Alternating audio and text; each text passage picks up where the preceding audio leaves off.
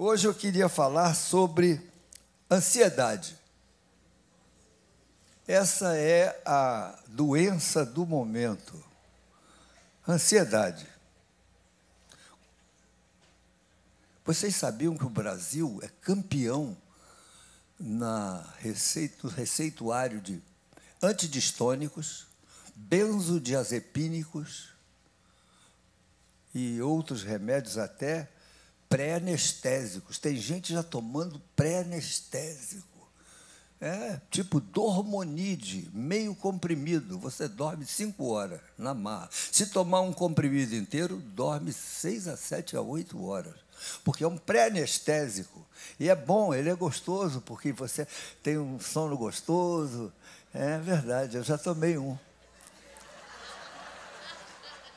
Eu fui ser operado e o anestesista que ia me operar me deu um pré-anestésico. para Eu fui para a cirurgia e nem me lembro de nada.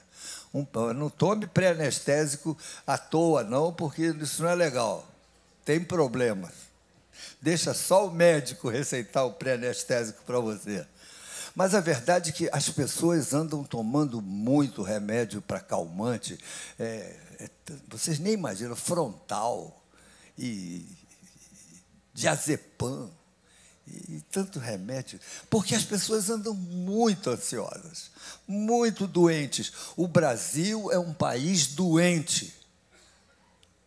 É. Haja visto o número de farmácias que você encontra. Se for daqui para a Praça São Espenha, cinco. Só do lado de lá da rua tem duas. E do lado de cá tem mais uma. Mas se você caminhar para lá, tem outra. As coisas que mais crescem agora entre nós são farmácias e elas estão sempre cheias, sempre com fila. Já notaram? Então eu queria falar para você hoje sobre ansiedade. Está chegando a Zenildinha, a nossa membro top. 90 e 91? Ah, ela ainda vive mais uns 20. Abra sua Bíblia. Mateus capítulo 6, versículos de 19 até o, o 24. Mateus 6, de 19 a 24. Quem está falando é Jesus. Portanto, tem toda a autoridade do Filho de Deus, do nosso Senhor, Jesus falando. Não acumuleis para vós outros tesouros sobre a terra, onde a traça e a ferrugem corroem, e onde os ladrões escavam e roubam. Mas ajuntai para vós outros tesouros no céu, onde a traça nem ferrugem corrói, e onde os ladrões nem escavam e não roubam. Porque onde está o teu tesouro, aí estará também o teu coração. São os olhos lâmpadas do corpo, e se os teus olhos forem bons, todo o teu corpo será luminoso. Se, porém, os teus olhos forem maus, todo o teu corpo andará em trevas. Portanto, caso a luz que em, que em ti há sejam trevas, que grandes trevas serão. E ninguém pode servir a dois senhores, porque ou há de aborrecer-se de um e amar o outro, e não se devotará a um e desprezará o outro. Não, não, eu li errado. Ou, ou se devotará a um e desprezará o outro. É, você não pode estar dos dois lados. Não podeis servir a Deus e às riquezas. Por isso vos digo: não andeis ansiosos pela vossa vida quanto ao que haveis de comer ou beber, nem pelo vosso corpo, quanto ao que haveis de vestir. Não é a vida mais do que o alimento e o corpo mais do que as vestes? Observai as aves do céu, não semeiam, não colhem, nem ajuntam em celeiros, contudo, vosso Pai Celeste as sustenta. Porventura não valeis vós muito mais do que as aves? Até aqui, meus irmãos. Eu gostaria de destacar algumas coisas nesse texto que nós lemos, Porque o versículo 25 diz assim: Por isso, por causa dessas coisas, vocês não deveis andar ansiosos. Por isso, por causa das coisas que eu acabei de falar, vocês não devem ficar ansiosos. Mas então vamos analisar for, quais foram as coisas que Jesus acabou de falar para que nós não sejamos ansiosos. Por isso, por essas coisas que eu disse, vocês não devem andar ansiosos. Tá bom, então vamos estudar. Ele começa assim: Não acumuleis para vós tesouros na terra. Você não será ansioso se o seu coração estiver em coisas que realmente têm fundamento. O problema é que a gente, a gente, o nosso tesouro está em quê? A, a pergunta que eu queria fazer para você pensar é: aonde está o seu tesouro? O que é importante para você na vida? Pensa. Porque onde estiver o seu tesouro, aí estará o vosso o vosso Onde está o meu tesouro? Está o vosso coração. O meu tesouro pode estar nos meus prazeres. Eu quero é ter prazer. A nossa sociedade é uma sociedade hedonista. O que é isso, pastor? O homem é o centro. O importante sou eu. Eu quero me dar bem. Eu quero, eu quero ter prazer. Por isso as pessoas andam atrás dos prazeres. Ah, eu quero ir para Disney. Ah, eu quero ter um carro. Ah, eu quero, eu quero viajar. Eu quero uh, fazer as coisas que eu gosto. Eu quero fazer joguinho. Você sabe que tem gente viciada em joguinho? Joguinho de, de, de coisa de, de iPhone, de computador, joguinho. Jogam com outras pessoas. Ficam viciadas em joguinho. Onde está o seu tesouro? Porque onde estiver o seu tesouro, aí estará o vosso coração. E se o seu tesouro tiver nessas coisas terrenas, você vai ficar ansioso.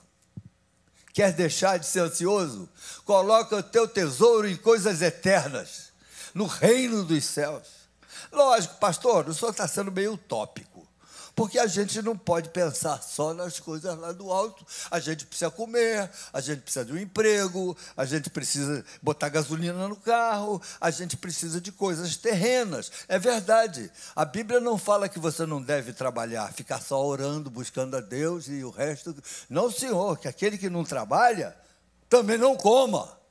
Então, a Bíblia não fala para você ser um vagabundo. A Bíblia fala que você tem que ter princípios.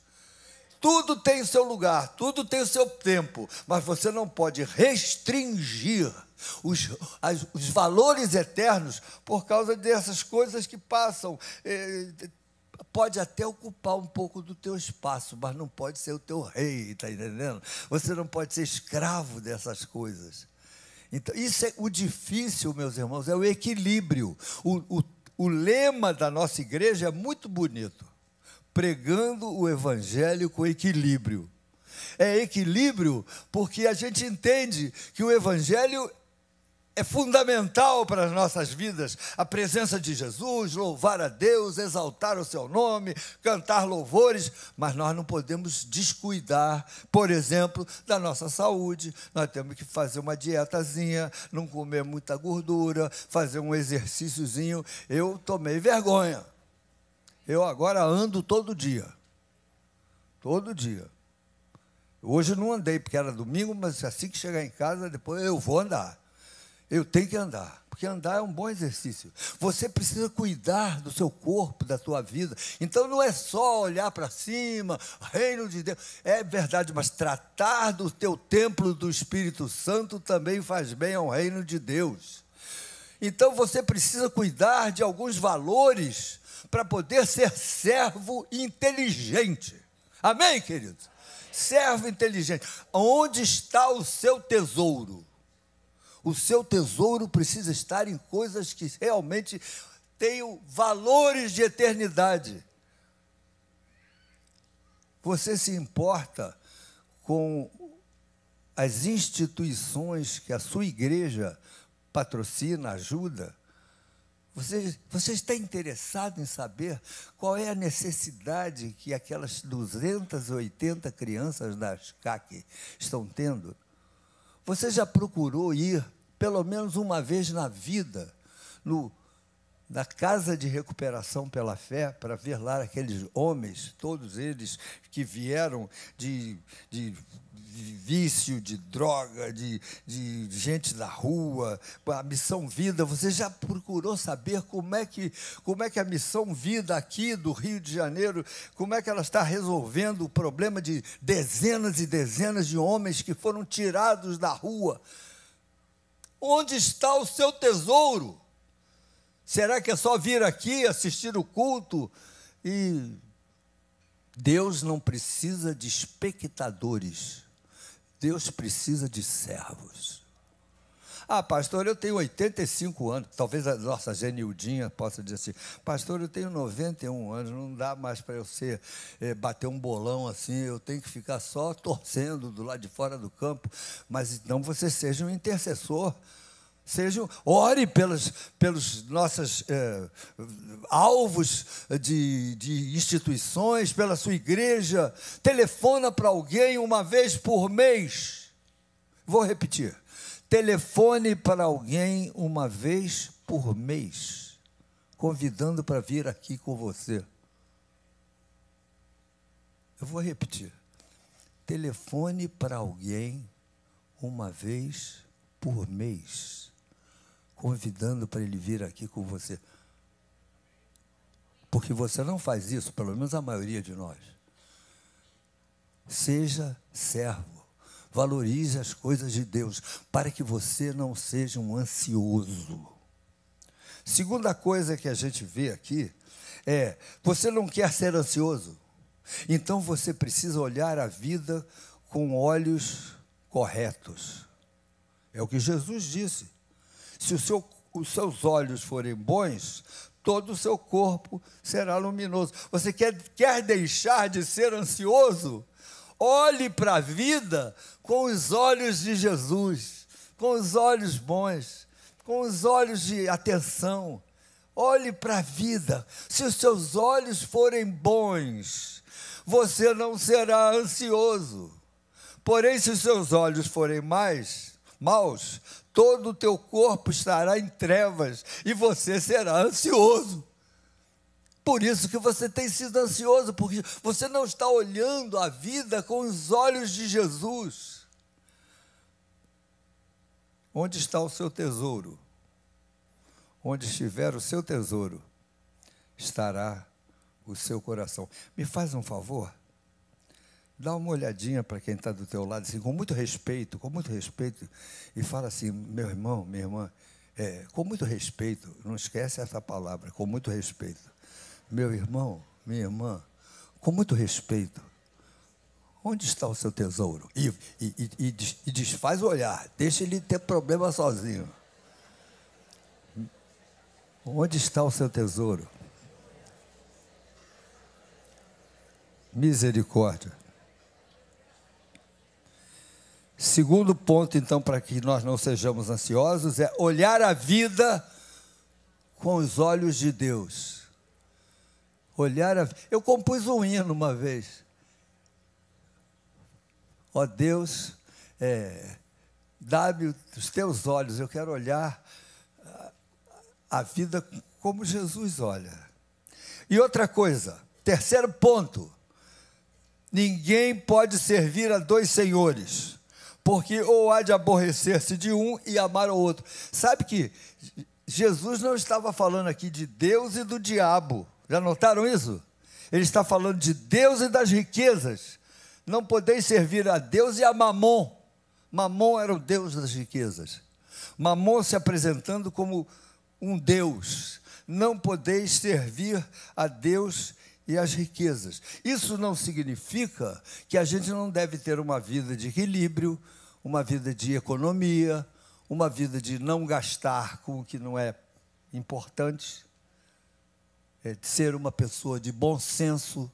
Eu louvo a Deus porque eu sou médico, sempre trabalhei, três empregos, não tinha tempo nem de tossir. Mas eu, se eu tenho alguma coisa, eu não tenho grandes coisas, eu tenho minha casa e tenho meu carro. Né? E de três em três anos eu troco de carro. Eu sou classe média. Mas tudo, se eu tenho alguma coisa é porque eu casei com uma mulher equilibrada. Ela já me livrou de fazer algumas besteiras.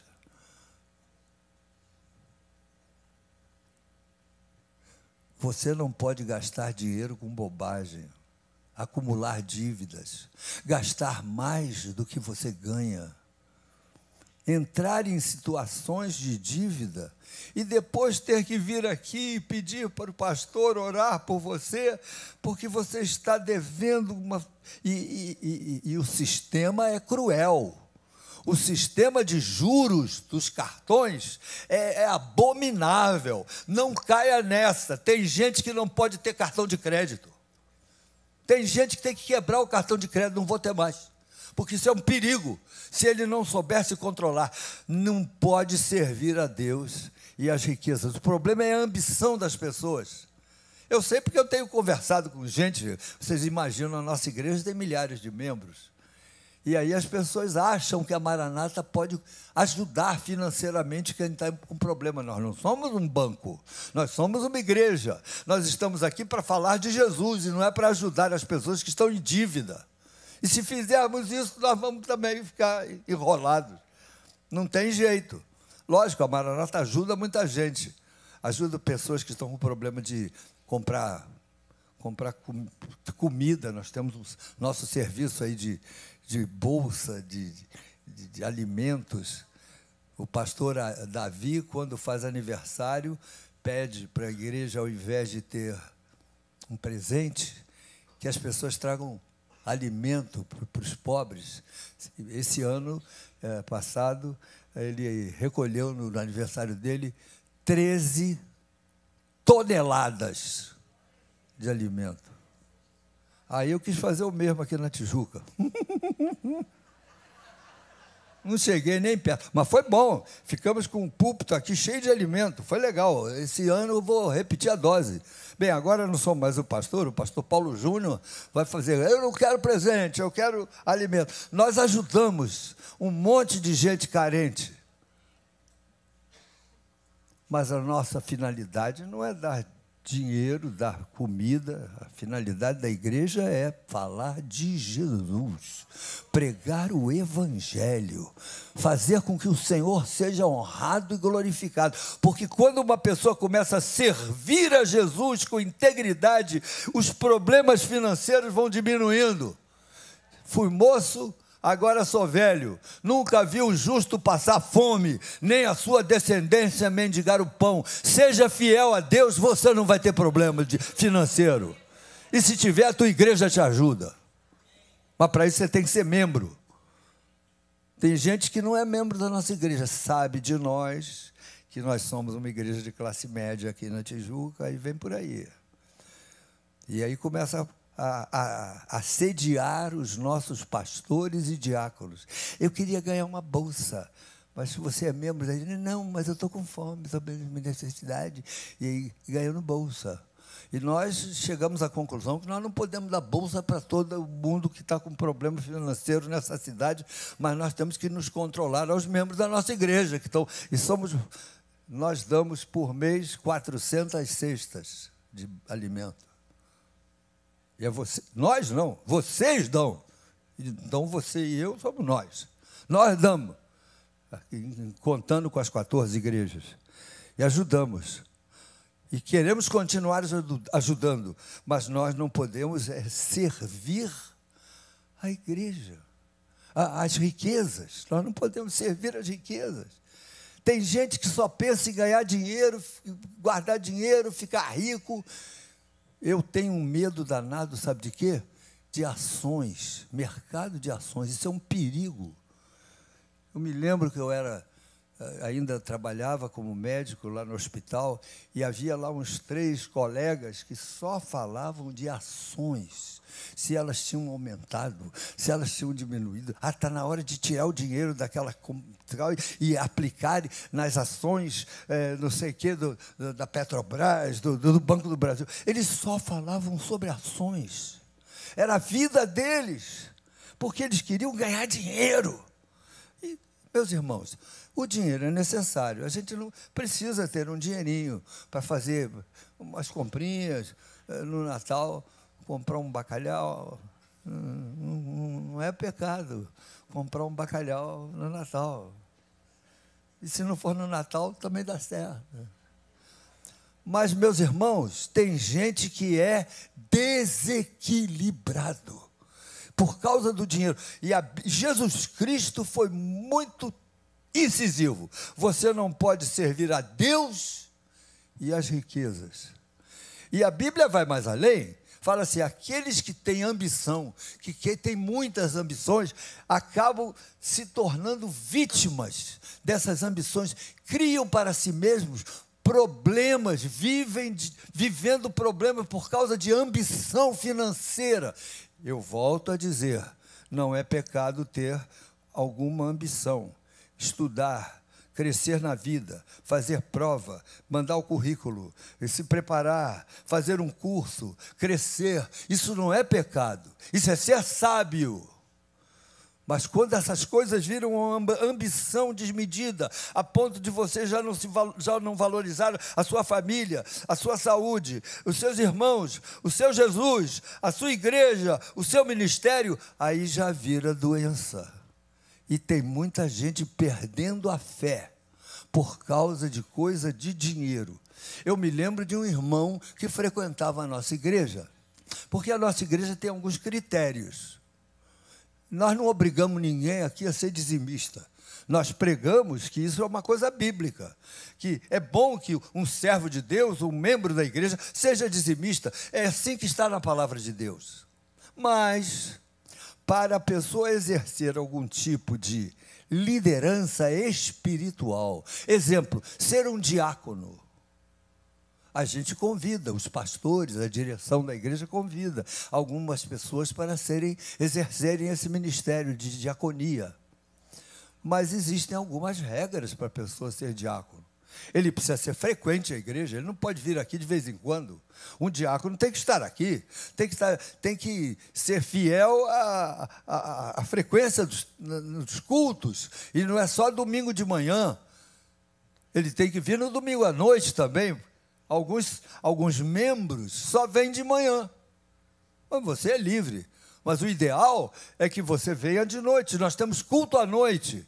E as pessoas à noite são totalmente diferentes das de, de manhã. E tem gente que vem aqui e não é membro e é visita e precisa de você, precisa que você seja um servo de recebê-los com, com com sorriso, com atenção. Você precisa fazer a obra de Deus como evangelista, simplesmente vindo no culto da noite. Vai ter trabalho para você. Mas o diácono, além de ter ele precisar estar na igreja com frequência, ele precisa ser um dizimista. Porque ele não pode ensinar que nós devemos, devemos ser dizimistas se ele mesmo não for. É falso. Então, um aos diáconos exige-se que sejam dizimistas. E eu me lembro de um irmão que frequentava a nossa igreja e eu falei: Você gostaria de ser um diácono da nossa igreja? Aí ele olhou para a mulher, ela olhou para ele e eu nunca mais os vi. Porque aceitar ser dizimista seria, aceitar ser diácono seria ser necessário tornar-se um dizimista. Ele preferiu nunca mais vir aqui.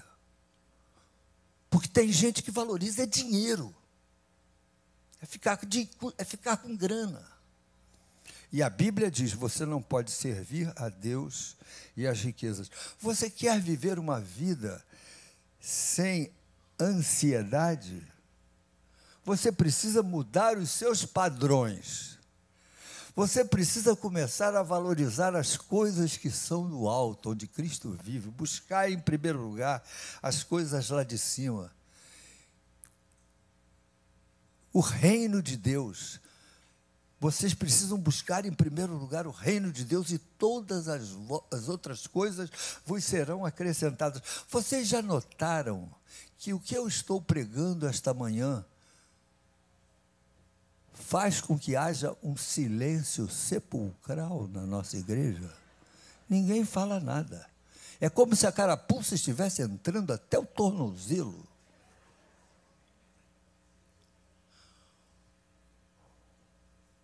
Porque ensinar desgasta. Eu vou repetir a frase, pensa no que eu falei. Ensinar desgasta.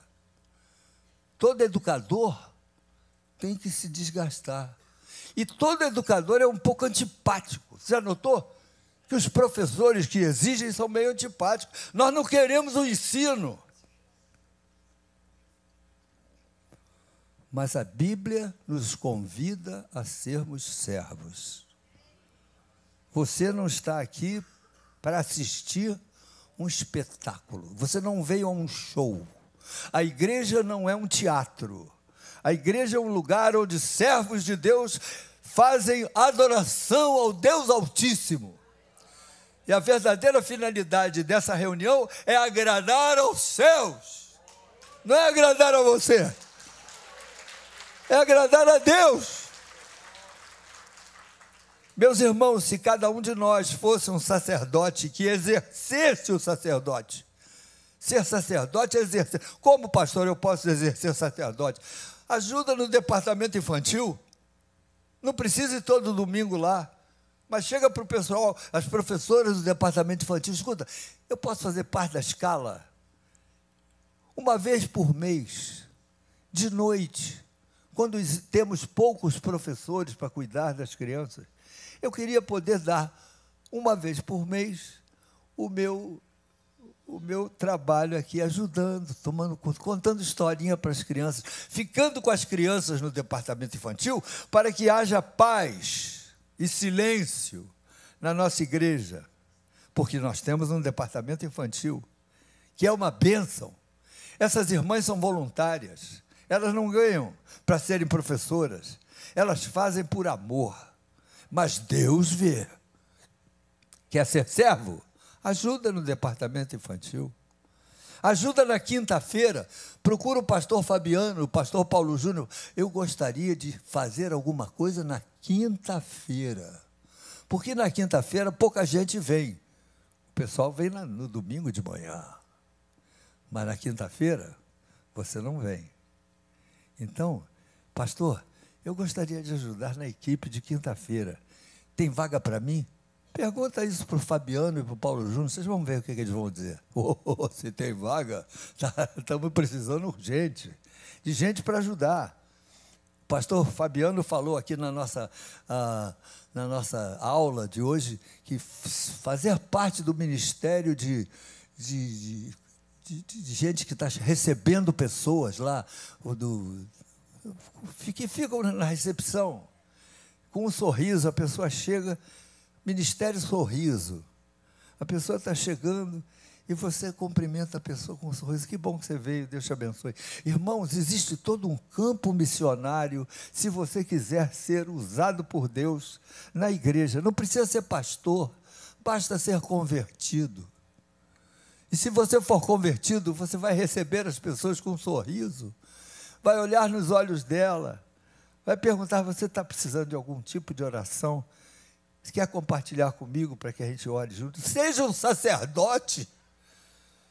Não seja só alguém que chega aqui sendo.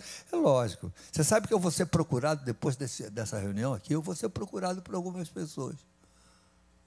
As que não deveriam me procurar, vão me procurar. Pastor, eu tenho 92 anos. Não dá para fazer isso que o senhor está fazendo. Eu sei, minha irmã, a senhora está dispensada. Ah, obrigado. Mas quem não tem 92 anos precisa trabalhar. Está na hora de você fazer alguma coisa no reino. Onde está o seu tesouro? Não precisa responder.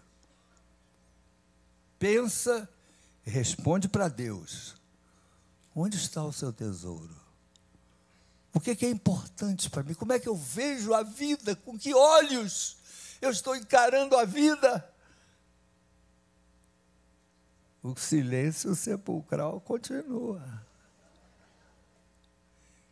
E eu não posso servir a Deus e as riquezas. Eu posso ter dinheiro, ganhar dinheiro, eu não, não quero ser o perdulário, eu não quero gastar meu dinheiro com bobagem. Não, não vou. Eu e minha esposa, eu sou médico e ela é arquiteta. E somos classe média, nós não somos ricos, mas, mas dá para comer em restaurante de vez em quando.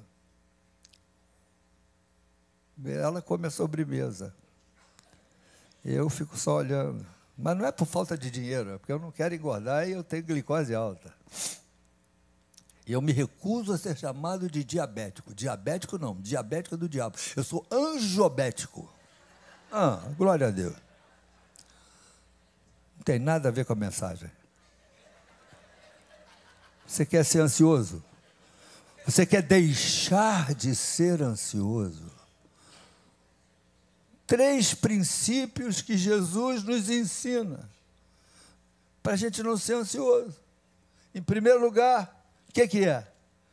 É, é? é não acumular para nós outros tesouros na terra, porque onde estiver o meu tesouro, aí estará o meu coração. Em segundo lugar, como é que eu olho a vida? O que, que é importante para mim na vida? Como é que eu posso fazer para fazer com que o reino de Deus seja, seja engrandecido? Onde está o meu coração, o meu tesouro? E como é que eu olho a vida?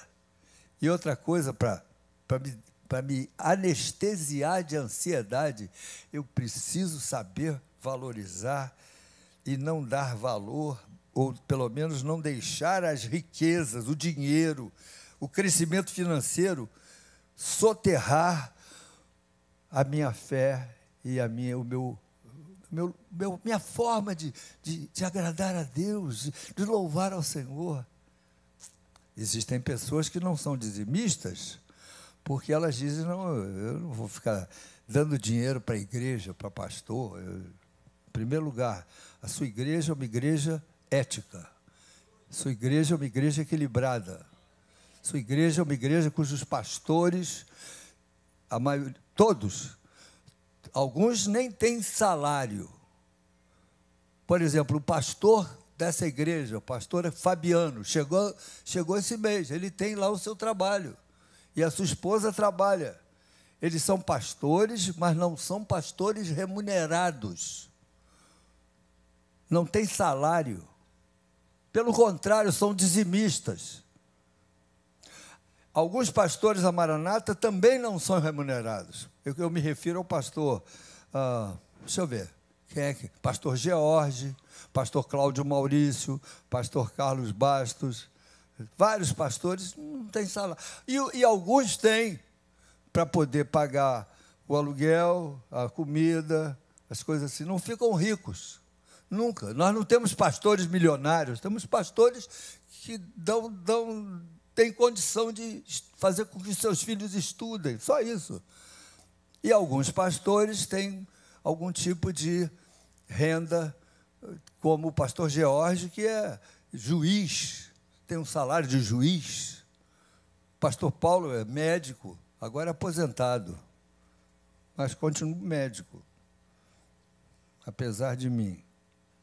Sou médico. É aposentado, mas olha o que eu dou de receita, vocês nem imaginam. Porque o povo evangélico, junto com o povo não evangélico, é um povo carente de remédios antidistônicos e remédios calmantes. É o, o, Brasil é o maior consumidor mundial de remédios para acalmar o bichinho, deixar o cara mais, menos ansioso. A ansiedade é a doença do momento. E eu gostaria que você, que está me ouvindo nessa manhã, você não fosse ansioso. Como, pastor, deixar de ser ansioso morando no Rio de Janeiro? Três coisas. Em primeiro lugar, onde estiver o seu tesouro, aí estará o seu coração. Em segundo lugar, como é que você olha a vida? Em terceiro lugar, não valorize tanto assim o dinheiro. Valorize o reino de Deus. Se você cumprir esses três princípios, você não será ansioso. Você vai deixar de ter tribulação? Não. Continuaremos a ter problema, mas nós não seremos ansiosos. Deus vai proteger você dessa doença. Em nome de Jesus. Aleluia. Vocês estão vivos. Glória a Deus. Nós vamos.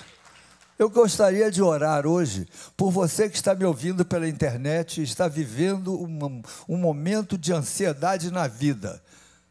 Porque, meus irmãos, algumas ansiedades nós não podemos fugir delas. A, pessoa, a esposa está com câncer. Você tem que ficar um pouquinho ansioso. Não tem jeito, você é humano. Eu não estou pregando uma utopia.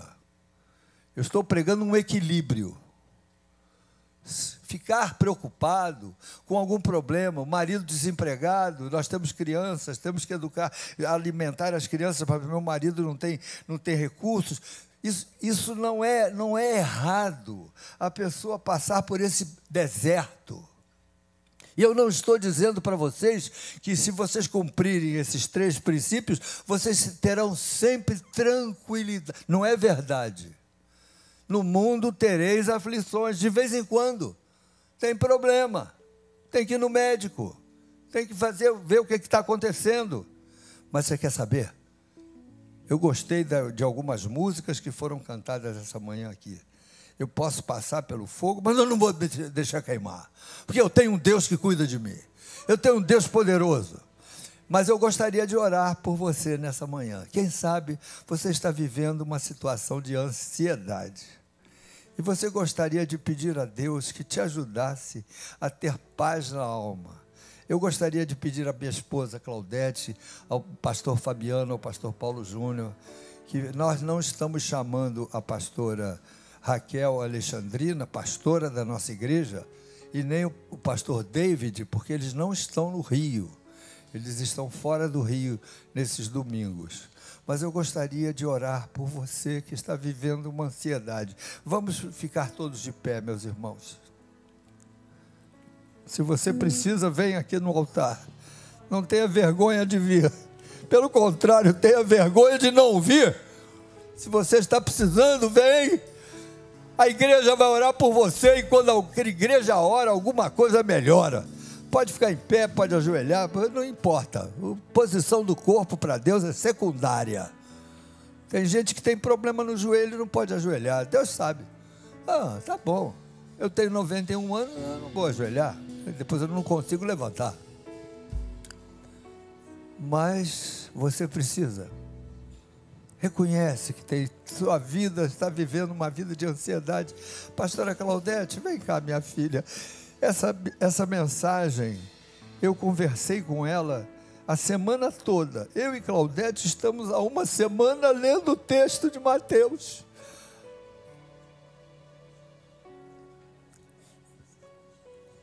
Nosso papo essa semana foi como é que a gente pode fazer para não, não ter ansiedade. Ah, tomamos café da manhã e, nos, e almoçamos conversando sobre esse assunto. Eu já sei que ela vai abrir em Filipenses. Não, não. É, é Mateus 6. Ele passou. Lá em Mateus 6, no 32, tem um verbo que muito importante. Porque o meu Deus sabe, porque o meu Pai Celestial sabe. Não andeis ansiosos que a vez de vestir, de comer, Ele sabe. Que coisa fantástica. O Deus de todo o universo sabe do que você precisa. Ele sabe. Aleluia. Ele vê lá o clamor do mais íntimo do meu coração, a minha necessidade, aquele medicamento que você às vezes está precisando comprar para sua mãe, para o seu filho. Ele sabe. Isso é fé. Depois, mais no final, Jesus dá o remédio, ele passa a receita para nossa ansiedade.